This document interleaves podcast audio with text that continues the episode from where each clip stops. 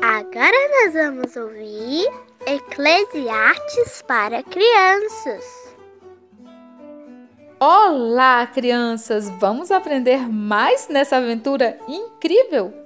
O episódio de hoje do Rei Conselheiro está no capítulo 10 de Eclesiastes, verso 1, que diz assim: Assim como algumas moscas mortas podem estragar um frasco inteiro de perfume, assim também uma pequena tolice pode fazer a sabedoria perder todo o valor.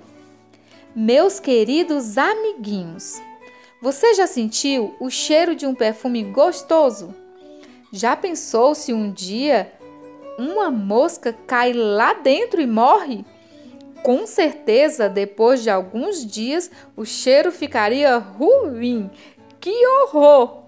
Isso também pode acontecer com nossas vidas, sabia? Por isso é preciso todos os dias tirar do seu coração coisas ruins, sentimentos de inveja ou de confusão.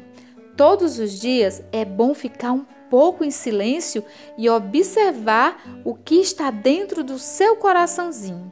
E se tiver sentimentos estranhos, fale com Deus.